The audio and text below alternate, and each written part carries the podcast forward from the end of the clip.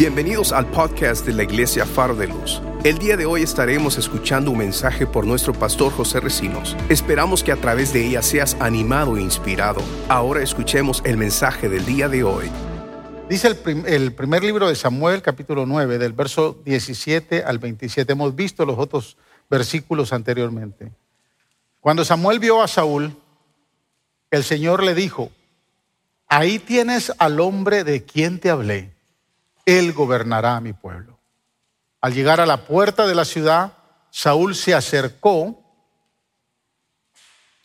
a, Samuel y le preguntó, ¿podría usted indicarme dónde está la casa del vidente? Verso 19. Yo soy el vidente, respondió Samuel. Acompáñame, acompáñame al santuario del cerro que hoy comerán ustedes conmigo. Ya mañana, cuando te deje partir, responderé a todas tus inquietudes. En cuanto a las burras que se te perdieron, hace tres días, ni te preocupes, que ya las encontraron. Y agregó, lo que Israel, note esto es bien interesante, lo que Israel más desea, no tiene que ver contigo y con toda la familia de tu padre. ¿Por qué me dices eso? respondió Saúl. ¿No soy yo de la tribu de Benjamín, que es la más pequeña de Israel, y no es mi familia la más insignificante de la tribu de Benjamín? No obstante, Samuel tomó a Saúl y a su criado, los llevó al salón y les dio un lugar especial entre los invitados, que eran unos 30. Luego Samuel le dijo al cocinero, trae la ración de carne que te pedí que apartaras y que yo mismo te entregué. El cocinero sacó un pernil entero, una costilla, ¿no? Y se la sirvió a Saúl. Entonces Samuel dijo, ahí tienes lo que estaba reservado para ti. Wow come, pues antes de invitar a los otros, tu ración ya había sido apartada para esta ocasión. Así fue como Saúl comió aquel día con Samuel. Luego bajaron del santuario a la ciudad y Samuel conversó con Saúl en la azotea de su casa. Al amanecer, a la hora de levantarse, Samuel habló con Saúl en ese mismo lugar. Levántate, le dijo, ya debes partir. Saúl se levantó y salieron de la casa juntos. Mientras se dirigían a las afueras de la ciudad, Samuel le dijo a Saúl, dile al criado que se adelante, pero tú quédate un momento, que te voy a dar un mensaje de parte de Dios. El criado se adelantó. Amén. Padre, en el nombre de Jesús, gracias por tu palabra, gracias por, Señor, compartir, impartir esta palabra con nosotros en esta mañana. Ayúdanos, Señor, a vivir en lo extraordinario, a visionarnos en lo extraordinario. Ayúdanos a desafiarnos para salir de una vida ordinaria y poder alcanzar, Señor, todas las bendiciones y todos, Señor, los propósitos que tú, Señor, has marcado para cada uno de nosotros. Bendice a tu pueblo, bendice a tu iglesia, glorifica tu nombre, Señor en todo lo que tú nos permitas hacer en esta mañana. A ti te damos toda la alabanza y toda la gloria, porque tu palabra la recibimos con amor, con temor, Señor, y con mucha gratitud. En el nombre de Jesús. Amén. Amén. Tome asiento, hermanos. Como dije, este es el último mensaje de tres mensajes de la serie que titulé Visión Extraordinaria.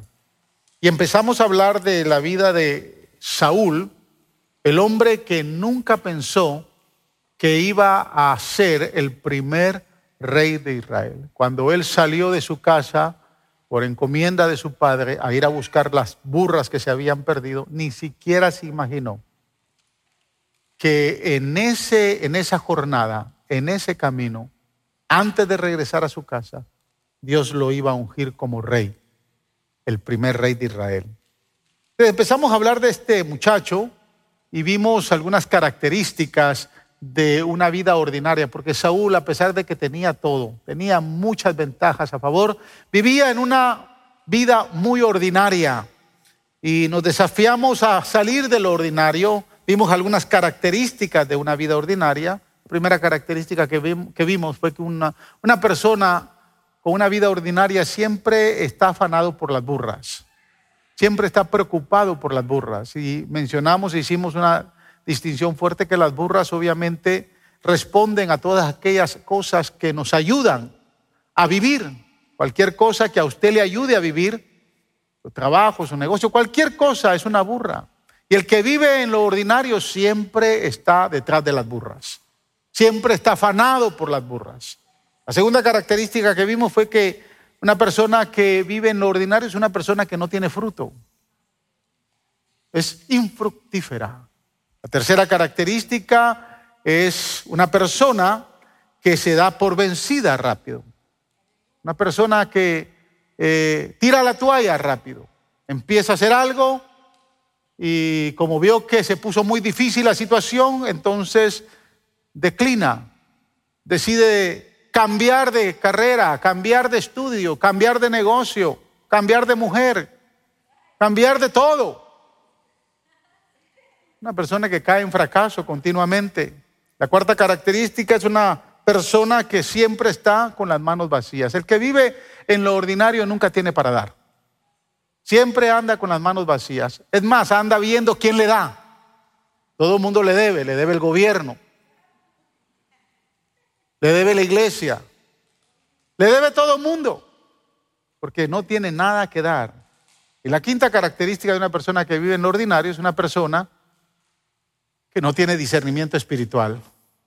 Saúl llega frente al profeta y no lo reconoce.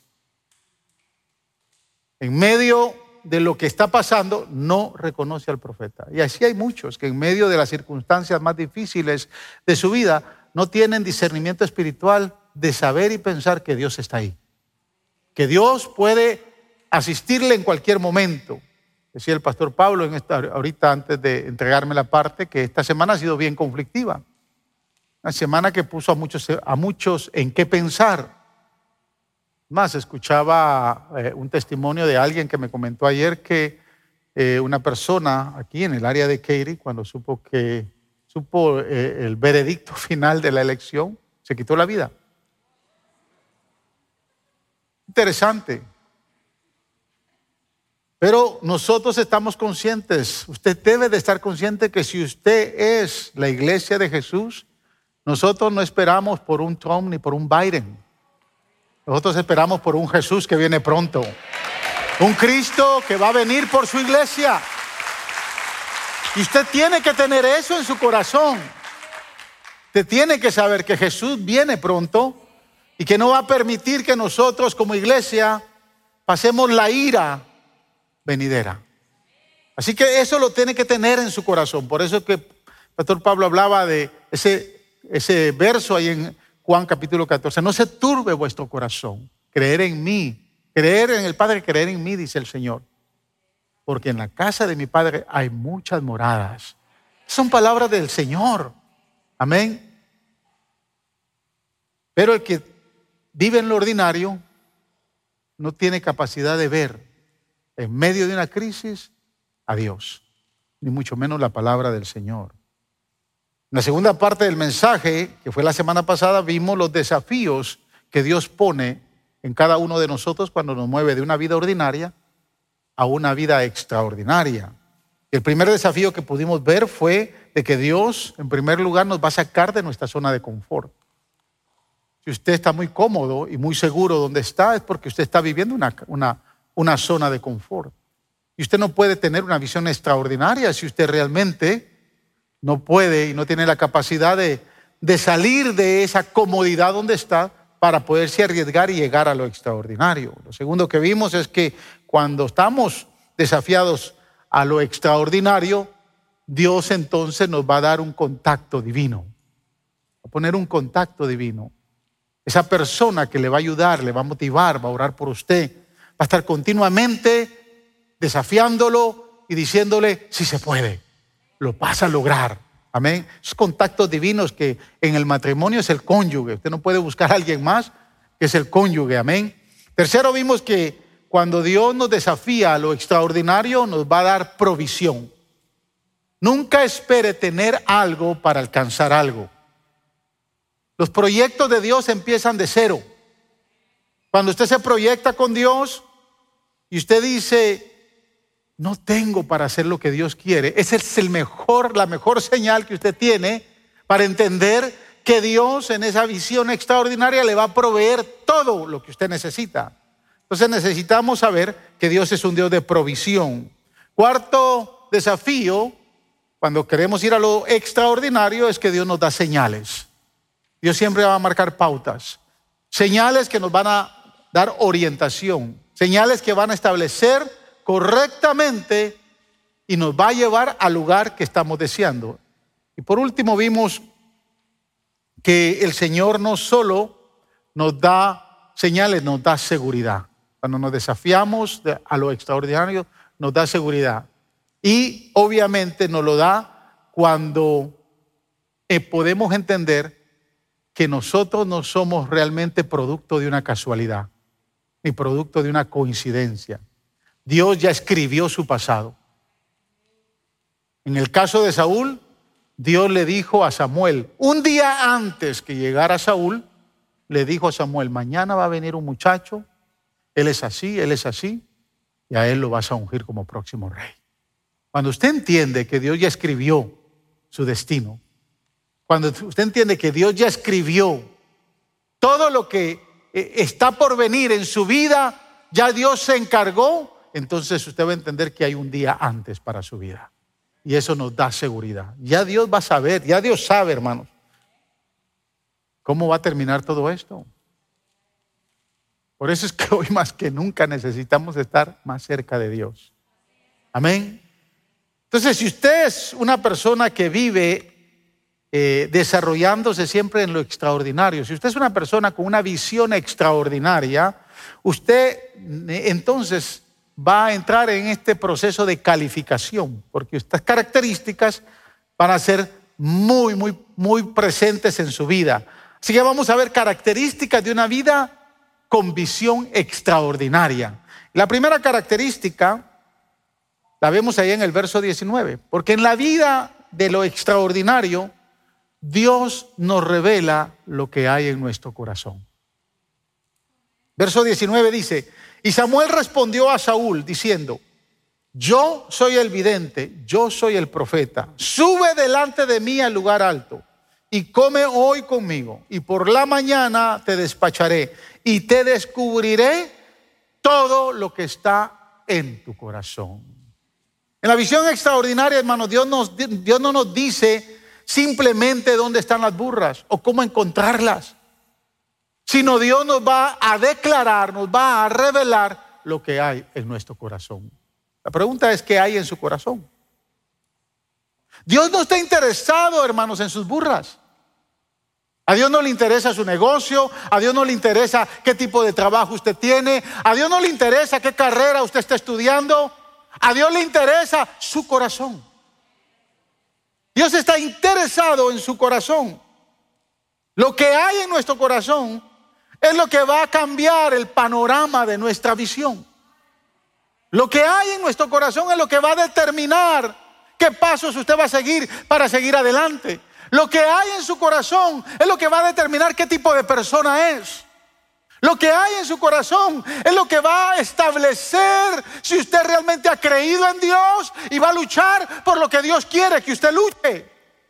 Por cuanto Él nos revela lo que hay en nuestro corazón, él entonces desea que nuestro corazón se abra. Mire, cuando nuestro corazón se abra, nuestro corazón, cuando Dios descubre lo que hay en nuestro corazón, lo único que nosotros podemos hacer es caer de rodillas. Hemos admitido que nuestro corazón estaba corrupto, estaba sucio y que ahora necesitamos que ese corazón sea limpio porque Él le interesa a nuestro corazón. De momento hemos perdido mucho tiempo en la carretera. Nuestro corazón nos ha, llevado a perder recursos, a perder cosas que nosotros un día teníamos. Pero Dios está interesado en revelarle qué hay en su corazón. Él quiere meter su mano en su corazón y sacarlo y cambiarlo de nuevo. ¿Cuántos han sentido cuando Dios mete su mano en su corazón y le quiere hacer una cirugía a corazón abierto? El problema es que no pone anestesia. Cuando Él hace cirugías, las hace sin anestesia. Y entonces saca su corazón, lo abre y le deja ver quién usted es. ¿Por qué el Señor le interesa nuestro corazón? ¿Por qué Él está tan interesado en nuestro corazón? La Biblia dice que de él mana la vida, porque de su corazón mana la vida. También la Biblia dice que de la abundancia del corazón habla la boca. O sea, lo que usted declara es lo que está en su corazón. Todo lo que usted declara es lo que está ahí. Si usted declara derrota, usted tiene un corazón derrotado. Hermano, ¿cómo está? Estoy mal. Así está su corazón mal. ¿Te has dado cuenta que hay gente que dice, mi corazón no lo conoce nadie? Mentira. Deme cinco minutos y yo le voy a decir cómo está su corazón.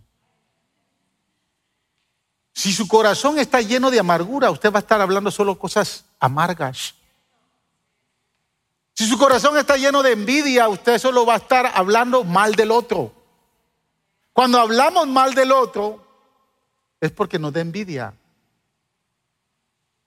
es fácil distinguir y escuchar lo que está en su corazón porque su boca declara. ¿Por qué a Dios le interesa nuestro corazón? Porque la palabra corazón, escúcheme bien, en la Biblia instintivamente eh, nos explica tres áreas del ser humano.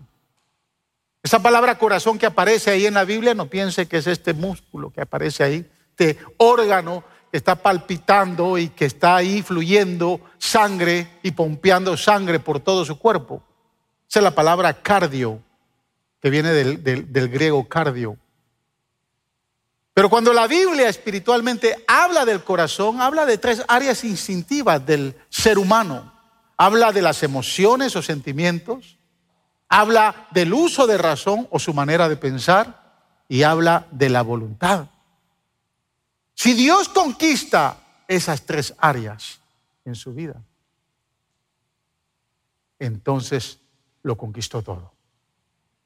Dice el Segundo libro de Crónicas, capítulo 9, versículo 16. Escuche lo que dice. No te lo dije, pero de momento si lo quieres buscar en la Reina Valera mejor. Dice, porque los ojos de Jehová contemplan toda la tierra para manifestar su poder a todos aquellos que tienen corazón perfecto. Wow. Como que nos deja sin posibilidades, porque ¿quién tiene un corazón perfecto? ¿Cuántos tienen corazón perfecto acá? Pero cuando la Biblia habla de corazón perfecto, habla de estas tres áreas. Un corazón perfecto en el área de las emociones. O sea, ¿qué es lo que usted más ama antes que Dios? Eso va a marcar la pauta. Si usted ama más las burras que a Dios, entonces su corazón no es perfecto. Corazón en el área de la razón. Es entender que Dios le ha dicho que ya por sus heridas le sanó. Dios le sanó, pero usted sigue dudando. El área del pensamiento, el área a, Dios le gusta tratar con el área de la razón. Porque lo que para nosotros es razonable y es lógico, para Dios es ilógico. Porque Dios le gusta trabajar en lo extraordinario. El ordinario siempre anda diciendo, esto es lógico, esto tiene razón, no, esto, esto es así. Pero Dios no dice, esto no es así. Dios dice que para Él un año es como mil, mil años, un día es como mil años y mil, mil años como un día. Las cosas de Dios a veces no tienen sentido porque golpea nuestro uso de razón, golpea nuestros pensamientos. Y Dios le está diciendo, o el profeta le dice a Saúl, sube conmigo que te voy a declarar lo que hay en tu corazón. ¿Cómo se llama ese aparatito que, sirve para, para las palpitaciones del corazón? Eso. Imagínese que a usted tuviéramos nosotros la tecnología y lo invitáramos acá y pusiéramos ese aparatito en su corazón, pero que la tecnología permitiera que hubiese un wifi que directamente transmitiera a la pantalla todo lo que está en su corazón. ¿Cuántos se alistarían? Si Dios conquista su corazón, conquista sus emociones, sus sentimientos, su uso de razón, su mente y conquista su voluntad, lo tiene todo. Lo tiene todo. Por eso es que a él le interesa su corazón. Segunda característica de una visión extraordinaria. El Señor en la visión extraordinaria nos revela el destino. Observa el verso 20. En cuanto a las burras que se te perdieron hace tres días, ni te preocupes muchacho, que ya las encontraron y agregó, escuche, y lo que Israel más desea no tiene que ver contigo y con toda la familia de tu padre. Escucha hermanos, en la vida extraordinaria el Señor nos revela el destino, el lugar a donde Dios nos quiere llevar. Yo traje una serie de sermones de la vida de José acerca del destino, visión y destino, así que usted ya es profesional en, entendiendo cuál es su destino. Dios le dice a Saúl, olvídate de las burras, que de esas yo ya me encargué. Para ti están perdidas, pero yo ya sé dónde están. Yo ya me encargué, ya envié a buscar quién, las encuentre. Es más, ya están en la casa de tu padre no sigas preocupándote por las burras. Empieza a entender que hay algo mayor para ti. Hay algo más importante que las burras para ti. Hay algo más extraordinario que las burras para ti. Porque lo más extraordinario que tengo para ti no son burras. Es el reinado de Israel. Porque lo deseado del pueblo es lo que yo hoy estoy dándote a ti y a toda la familia de tu padre. Es interesante cómo, hermanos, nosotros nos gusta negociar las cosas divinas por las cosas baratas de la tierra. Yo he visto gente continuamente negociando con Dios las cosas terrenales por las espirituales. Hay gente que Dios le da privilegios. Hay gente que Dios le da cosas maravillosas y las negocia rápido y las deja y las suelta por algo terrenal. Y Dios le dice a Saúl, saliste a buscar burras, olvídate de las burras. Esas no son tan importantes en tu vida. Esas te pueden ayudar a cargar un tiempo. Pero yo tengo algo más poderoso para ti. Todo lo que Israel ha deseado es que entre uno de los hijos de cada familia se elija el próximo rey. Mire, y el pueblo de Israel hasta el día de hoy tiene, tiene hasta cierto punto ese, esa esperanza. Yo trabajé con, por muchos años, las tres compañías que trabajé en Nueva York, trabajé con compañías de judíos, eh, de estos judíos ortodoxos, hasídicos. Y un día me pregunté, ¿Por qué la mayoría de familias judías tienen entre 8, 10 y 12 niños? Usted camina por la 13 Avenida de Brooklyn un sábado en la mañana y usted va a encontrar que la mamá va con un carruaje doble. Detrás de ella viene la hija mayor con un carruaje doble. Y después viene el papá con otro carruaje doble. O sea que van dos, cuatro, seis y la que va guiando uno son siete. Y la, la mamá que está embarazada, no, yo no le miento. Los que vivieron en Nueva York saben que es así. Y un día, hablándole a uno de los jefes que tenía, que era un judío, rabino, le pregunto, a él le decíamos Mo, no se llamaba Mo, pero le decíamos Mo. Le digo, Mo, ¿Por qué ustedes tienen tanto hijo? Me dijo, porque cada familia en nuestro pueblo sabe que el Mesías está por nacer y están deseando que nazca en su familia. Yo le dije, gloria a Dios, porque ya el, Mesías nació hace dos mil años, ustedes no lo pudieron ver y nosotros estamos esperando no que nazca, sino que venga de nuevo.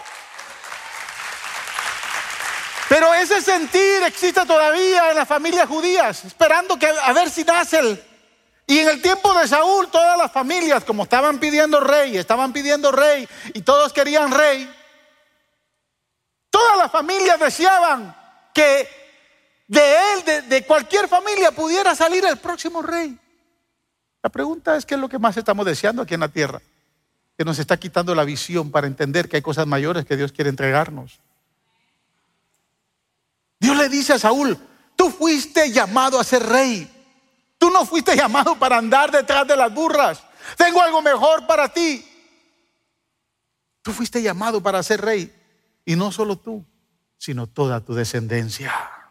Escúcheme hermanos lo que le voy a decir. Cuando Dios le revela su destino, el diablo jamás lo podrá engañar. Jamás. La gente no podrá amarrarlo más con ninguna otra cosa. ¿Sabe cuánta gente el diablo ha mandado a mí para negociar que de momento tal vez hasta deje el pastorado por, por otra tentación económica más favorable? Yo sé, yo lo que Dios me llamó. Eso no es cuestionable. Yo por eso es que no, no entiendo los pastores que andan buscando una posición política. A Billy Graham, el Partido Republicano lo llamó y lo invitó para que corriera a la presidencia de Estados Unidos. Y él dijo, yo no voy a degradar lo que Dios me ha dado por ser presidente de esta nación. ¿Qué es lo que usted está degradando, hermanos? Por mantener algo que es perecedero, que le va a durar dos o tres años, dos o veinte o treinta años. Dios le dice a Saúl, lo más importante es lo que tengo para ti. Mire, las circunstancias no nos podrán frustrar cuando entendemos lo que Dios tiene para nosotros. Usted conoce su destino, usted sabe a dónde quiere llegar. Usted sabe a dónde quiere llevar su matrimonio. Los que están conscientes y seguros a dónde quieren llevar su matrimonio, no se van a perder ni una, ni una cena de gala, ni una cena de enamorados. Porque saben para dónde van. Saben que construir un matrimonio requiere de tiempo. Y saben que quieren tener un matrimonio efectivo, saludable, exitoso. Y para eso hay que trabajarlo. Entonces el matrimonio que sabe para dónde va, entiende, y aunque vengan las circunstancias más difíciles en su vida, usted sabe que va a salir victorioso porque Dios eligió a ese hombre o a esa mujer y que está, que está a la par de usted para poder llegar a donde Dios quiere que llegue. Problema que en la carretera muchos se desaniman. Y en la primera tormenta me voy a divorciar. En la primera tribulación, lo que quieren es salir huyendo. El que vive en lo extraordinario sabe para dónde va.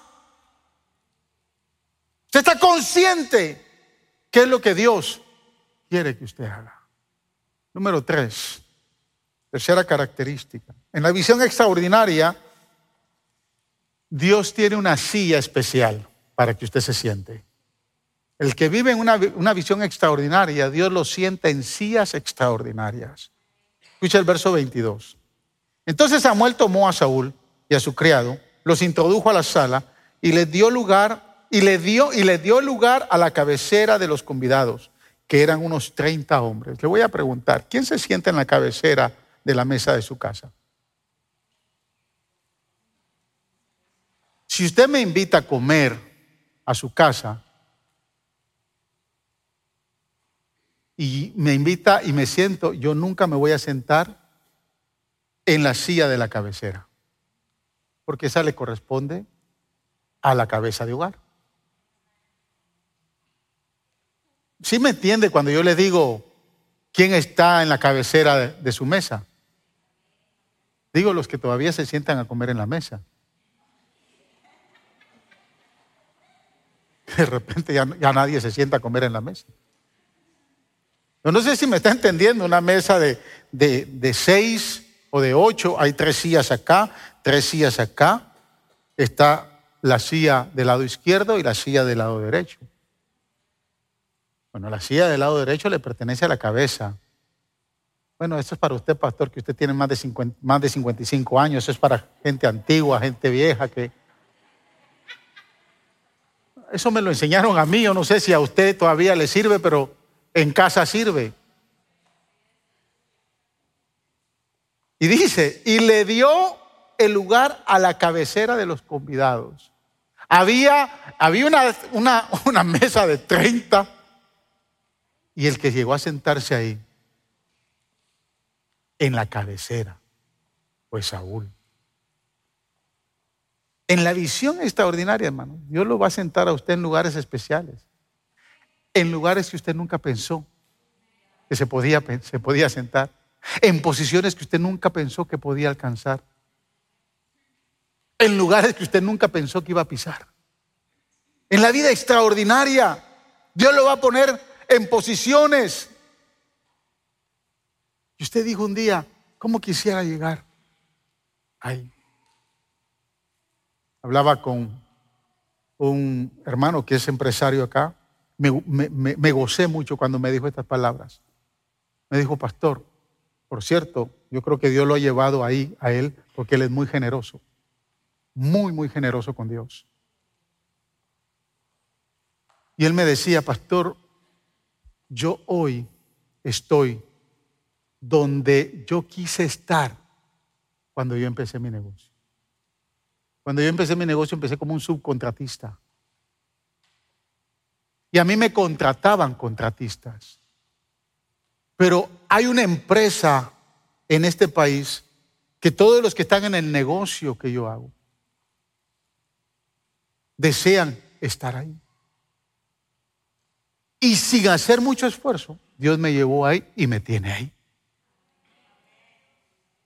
Pues yo le dijo, tal vez usted no hizo mucho esfuerzo, el, esfuerzo lo hizo Dios, pero no cabe duda, Dios, Dios está respondiendo a su generosidad.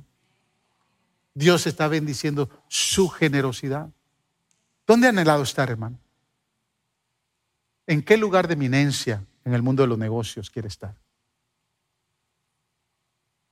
¿Qué carrera, jóvenes, quieren llegar a obtener? ¿Dónde es esa silla donde usted quiere ver? Ese lugar donde usted quiere estar. Que está reservada para usted. Mire, el otro día me sorprendí. Me, me entró una llamada, fue hace como tres semanas, me entró una llamada de la Junta Escolar del Distrito de, de Cypher. Y me llamaba y me preguntaba la persona, ¿usted es el pastor Recinos? Le digo, sí, yo soy el pastor Recinos. Me dijo, queremos hacerle una invitación especial. Queremos que usted sea parte de nuestra junta escolar, que va a tratar con todo el presupuesto del distrito y que va a tratar con todos los problemas de los niños que tenemos. Yo rápido le dije, ¿y de dónde me están invitando ustedes? para que yo, sea, yo, esté ahí. Y me dijo, aunque usted no lo crea, hemos visto su trayectoria y la trayectoria de su iglesia en la comunidad. Queremos invitarlo que esté ahí. Y le dije, pero ¿por qué yo? Dijo, necesitamos la mirada de un pastor, de un pastor hispano, para que nos ayude a trabajar con los hijos. O sea, de momento yo digo, todavía me pongo a pensar y le digo, Señor, ¿y de dónde sacaste esto?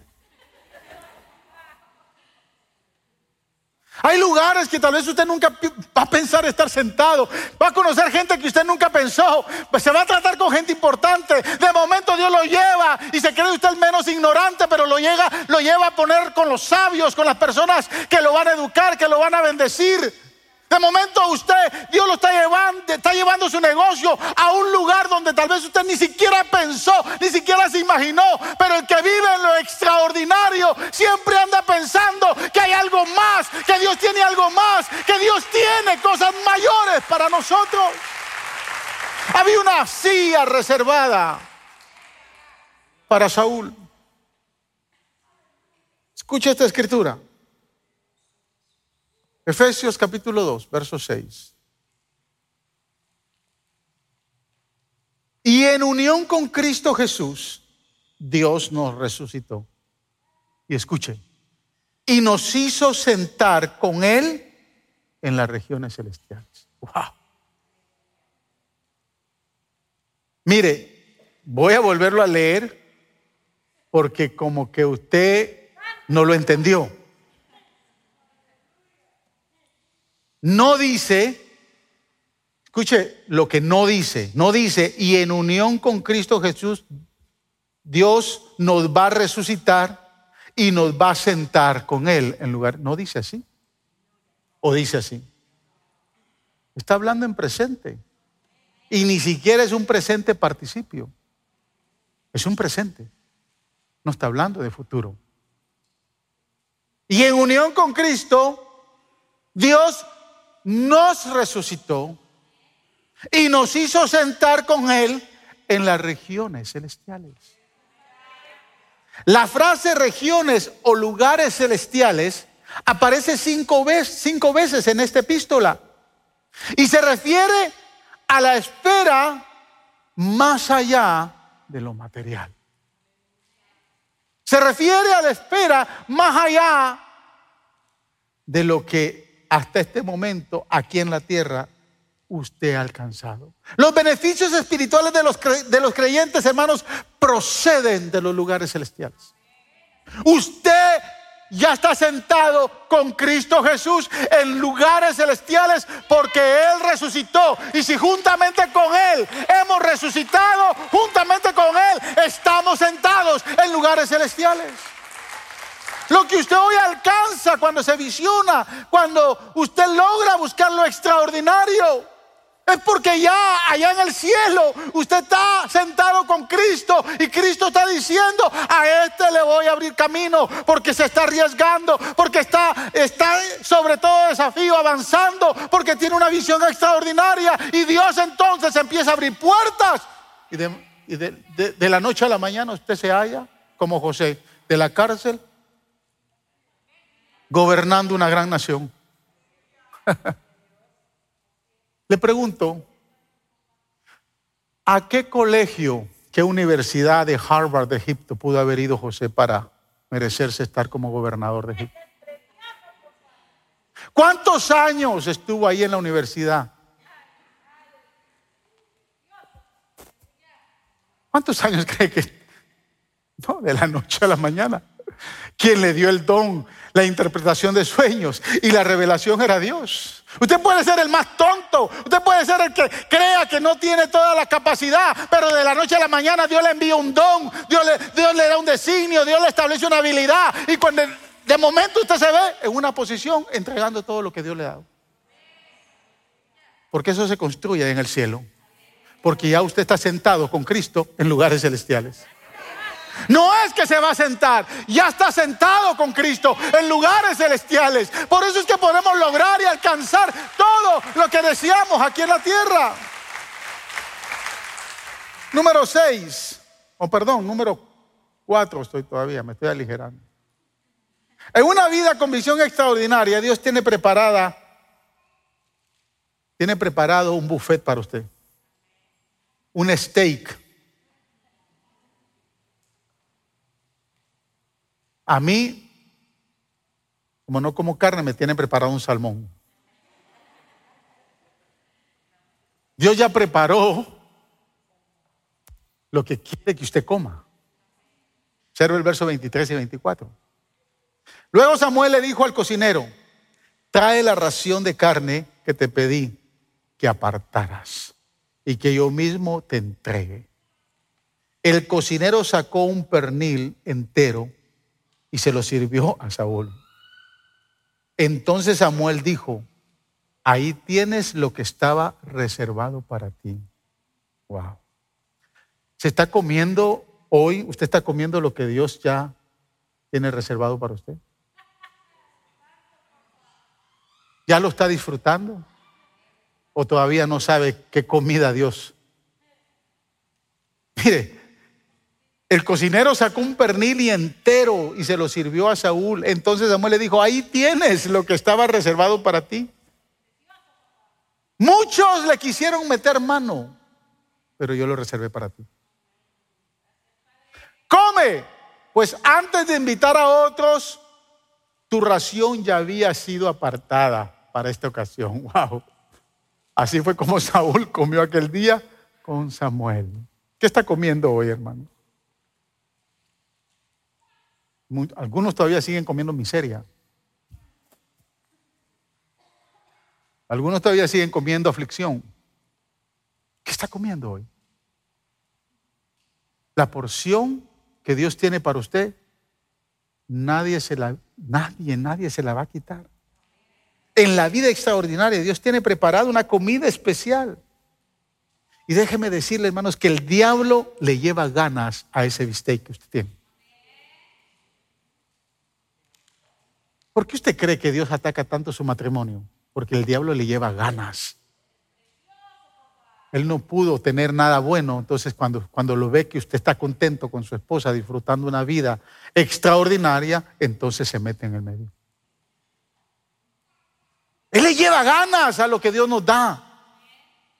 Pero la nevera de Dios tiene candado. Esa nevera está segura. Y se sacará el día que usted diga, hoy yo quiero comer. Entonces se lo van a poner en la mesa. Y mire, cuando se lo pongan, no se ponga a orar. No piense, ¿será, ¿será que me lo como hoy o lo guardo para mañana? Cómaselo, es suyo. Dios lo preparó para usted. Esa bendición no la puede tocar nadie. Le pertenece a usted. Nadie más. ¿Cuál es la bendición que usted ha anhelado?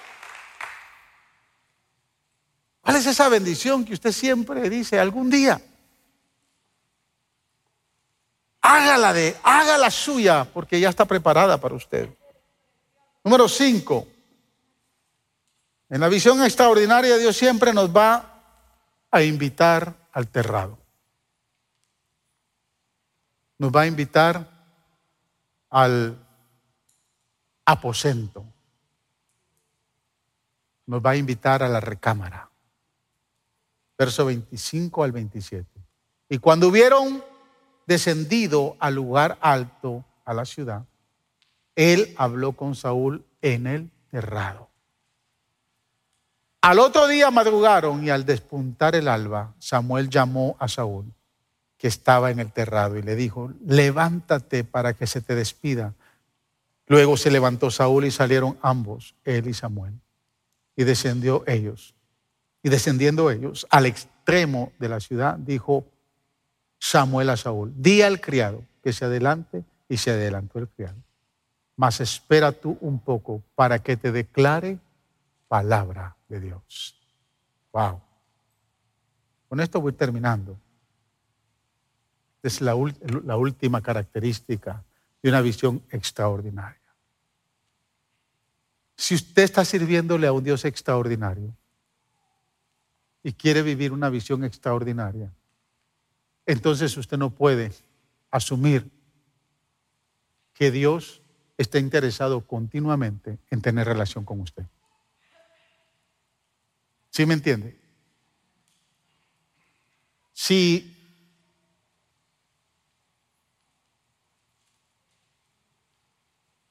a mí me llaman, como me llamaron los del distrito escolar, a estar, a, estar en esa junta, que ya tuvimos la primera reunión, si a mí no me interesa, yo les digo, no, lo siento, pero yo no puedo. Pero si yo quiero estar ahí, yo necesito entrar a todas las reuniones, porque a mí me interesa. Me interesa la comunidad, porque Faro de Luz es una iglesia para la comunidad. Entonces me interesa estar ahí. Y si me interesa estar ahí, tengo que estar ahí, tengo que hacer presencia.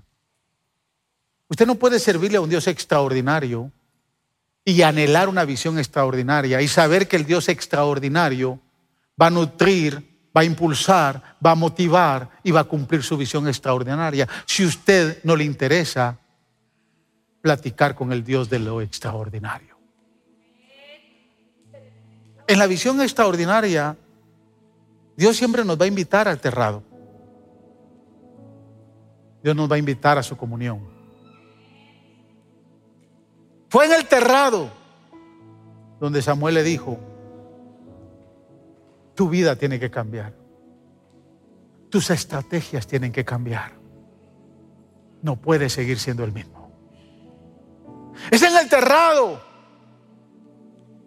Donde Él nos dice, no puedes seguir con esas malas costumbres. No puedes seguir con esa misma mentalidad. Yo tengo algo mayor para ti. Pero necesito que subas al terrado conmigo. Porque solo en el terrado yo te voy a declarar mi palabra. Mire, la palabra de Dios no, se no, no, viene al corazón, no se declara al corazón por medio de un DVD, por medio de un CD, por medio de, de ni siquiera de un video. La palabra que necesitamos en el corazón la declara Dios cuando nosotros vemos que necesitamos un Dios extraordinario para lograr lo extraordinario. Y yo tengo que hablar con aquel que sabe hacer lo extraordinario para que día a día me declare todo lo que yo necesito. Necesito estar en comunión, en contacto, en íntima relación con el Dios de lo extraordinario. Samuel le dijo al criado, o le dice a Saúl, dile a tu criado que, que se adelante porque el problema no es con el criado, el problema es contigo. No es el criado que tiene que subir al terrado, eres tú. Es a ti que te estoy invitando al terrado. Escúchenme, varones. Y no quiero menospreciar a las damas. Pero usted quiere una visión extraordinaria para su hogar. Es a usted que lo está invitando Dios primero al terreno. No mande a su mujer. Anda ahora por mí, mija. Eso no trabaja así. Vete tú, mija, al culto. No, eso no trabaja así. Usted es la cabeza del hogar. Usted quiere una visión extraordinaria para su hogar. Sea usted el primero. Del ejemplo a sus hijos. Métase al terrado con Dios. Que entonces ellos le van a seguir. Ellos le van a seguir.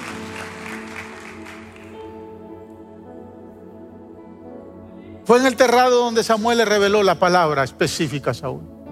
En el terrado Dios tiene cosas maravillosas para nosotros. La clave fue el tiempo en el terrado. ¿Cuántos quieren vivir extraordinariamente? La clave es en el terrado. Yo llevo pastoreando esta semana que viene, el 11 de noviembre, cumplo 31 años de estar pastoreando con mi esposa.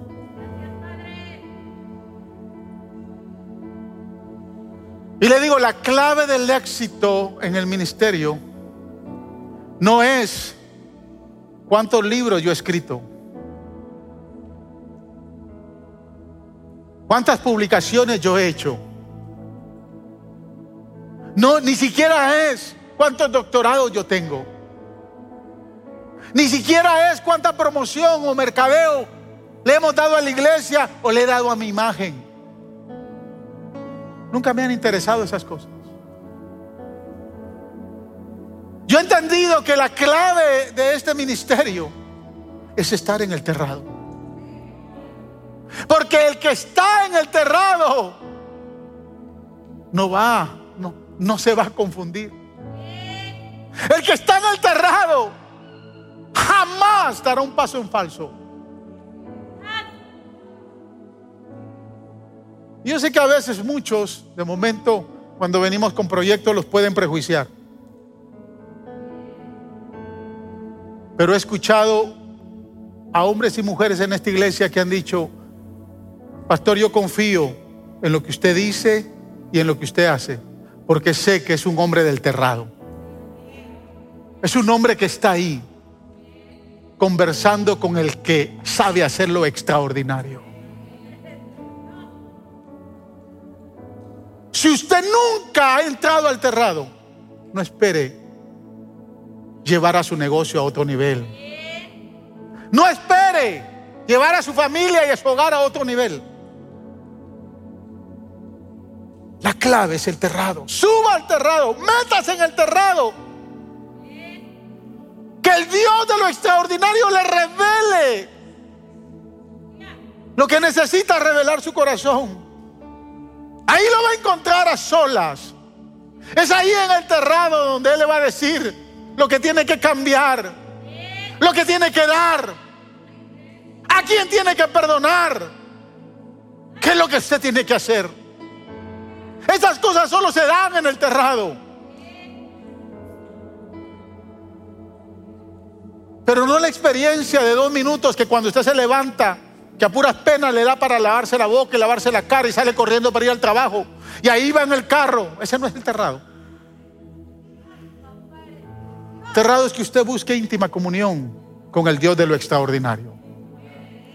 Ahí usted nunca se va a equivocar. Ayudando a un matrimonio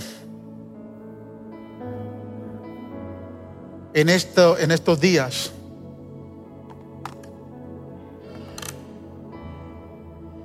Una situación bastante complicada. Le dije esto que le digo a todos. Le dije, el templo está abierto a las cuatro y media de la mañana. ¿Tú quieres resolver esto? Aquí te espero. Desde que le dije, no ha fallado. La segunda vez que hablé con él le dije, si te mantienes en el terrado, definitivamente,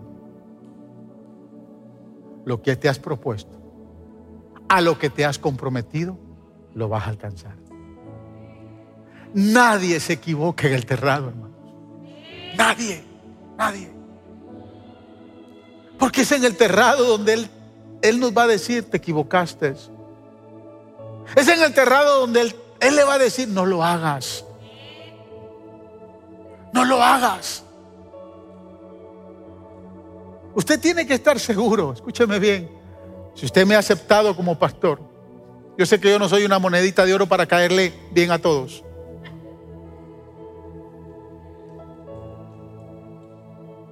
Pero quiero decirle algo, usted tiene que estar seguro que las decisiones que yo tomo no las tomo por producto de la casualidad. No porque me estuve sentado en una hamaca, amaqueándome ahí y decir, ah, sí. Este corazón debate en el terrado el 100% de las decisiones que yo tomo. Porque tengo mucho temor a equivocarme. Porque me he equivocado en el pasado por, no haberme subido al terrado, me he equivocado. Pero he entendido que cada vez que me subo al terrado con Él, Él no se va a equivocar. Porque un corazón contrito y humillado, Él no lo rechaza en el terrado. No lo rechaza. Siempre está ahí. Gracias por escuchar el podcast de la Iglesia Faro de Luz. Esperamos que la palabra de hoy haya sido de mucha bendición para tu vida. Te motivamos que te suscribas y que bendigas a alguien compartiendo este mensaje. Te esperamos en la próxima semana.